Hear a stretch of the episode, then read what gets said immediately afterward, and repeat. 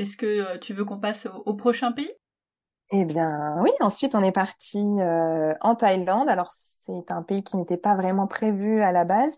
Pourquoi?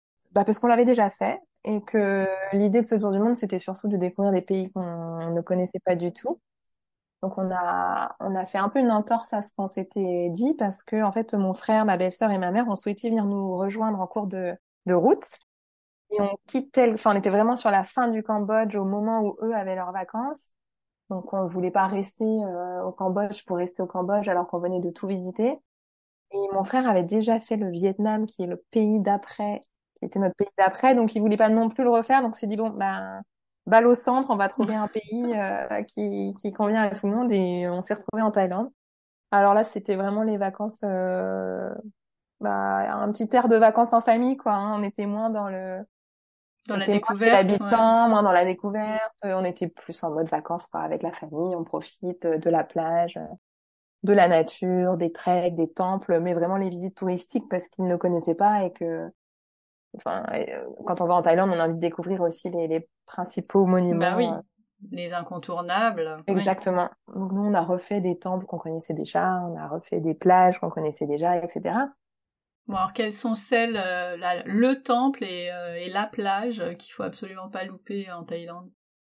Alors on a, alors la plage que l'on a adorée, c'est, alors elle s'appelle, elle s'appelle Secret Beach, mais je crois que ça veut tout dire et rien dire parce que parce que quand on dit Secret Beach, ils nous, ils nous disent toujours oui, oui, et en fait, ils nous montrent jamais la même.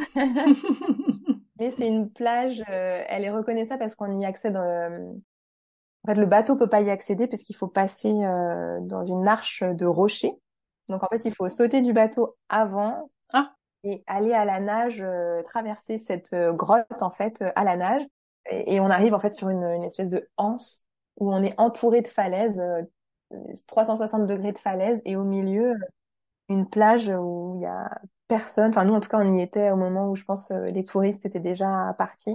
Et on s'est retrouvés là euh, en famille euh, avec juste notre capitaine de bateau qui nous a amenés là et, et c'était incroyable. Alors il faut faire très attention parce que quand la marée monte, on peut plus accéder. Enfin soit on dort sur la plage et on attend le lendemain. Mais bon voilà il y a un petit côté on, on fait pas n'importe quoi et on regarde bien la marée mais et cette plage, elle est incroyable.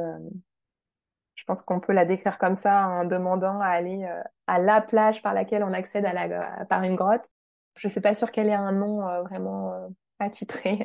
Ok. Et le temple? Le, bah, le temple qui nous a le plus marqué, je crois que c'est le temple blanc dans le nord de la Thaïlande. Parce qu'il est, il est, tout blanc et il, brille comme s'il y avait des paillettes sur le, sur le temple. Il est assez incroyable il est assez étrange aussi parce qu'il a rien de religieux.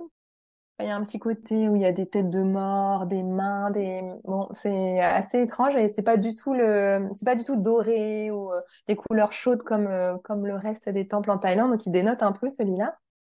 Et sinon, bah, il y a le temple du grand Bouddha couché à Bangkok, hein, qui est incroyable, où il y a un Bouddha de, je sais plus combien de mètres de long qui est allongé et on est tout petit à côté de ce Bouddha et qui est à faire également aussi euh, à Bangkok. Ok. Vous êtes resté combien de temps en Thaïlande? Alors on est resté trois semaines, trois semaines euh, dont deux semaines avec notre famille. Et, euh, une semaine tous les quatre dans le nord de la Thaïlande où là on a loué un scooter et on a baroudé entre les entre la jungle, la forêt, les rizières. Et on s'est perdu comme ça dans les dans cette campagne et dans cette euh, zone un peu plus nature de la Thaïlande. Pour être un peu moins dans les, euh, les visites touristiques euh, classiques. On savait que le circuit touristique, on l'aurait fait de toute façon avec nos familles parce que bah, parce que c'est c'est évidemment les choses qu'on vient faire en Thaïlande. Donc on, voulait pour cette semaine-là un peu s'éloigner de, de, du trajet un peu classique. Et c'était chouette. Et c'était chouette. Et comme partout en Thaïlande, on s'est régalé avec les plats thaïlandais, les pâtes thaï. Les, euh... Alors, est-ce que ça a le même goût que euh, ceux qu'on mange en France? Ah non, malheureusement. Sinon, on serait tous les jours au restaurant thaïlandais. Non, non, c'est vrai que c'est, euh, ils sont très très réputés pour euh, pour leur nourriture et et c'est pas volé parce que c'est vraiment c'est vraiment délicieux. Qu'est-ce que les enfants ont préféré en Thaïlande? Euh, ce que les enfants ont préféré en Thaïlande, je crois que c'est le snorkeling parce que dès qu'on va dans la mer, en fait, euh, c'est les poissons multicolores. Ils avaient l'impression d'être dans un aquarium. Hein. Mais oui. Ça, c'est, je crois que c'est ce qu'ils ont, c'est ce qu'ils ont préféré. Et puis le fait aussi que ben, mamie arrive, c'est, ça avait un petit côté. Ah bah oui. À part dans ce tour du monde. Hein.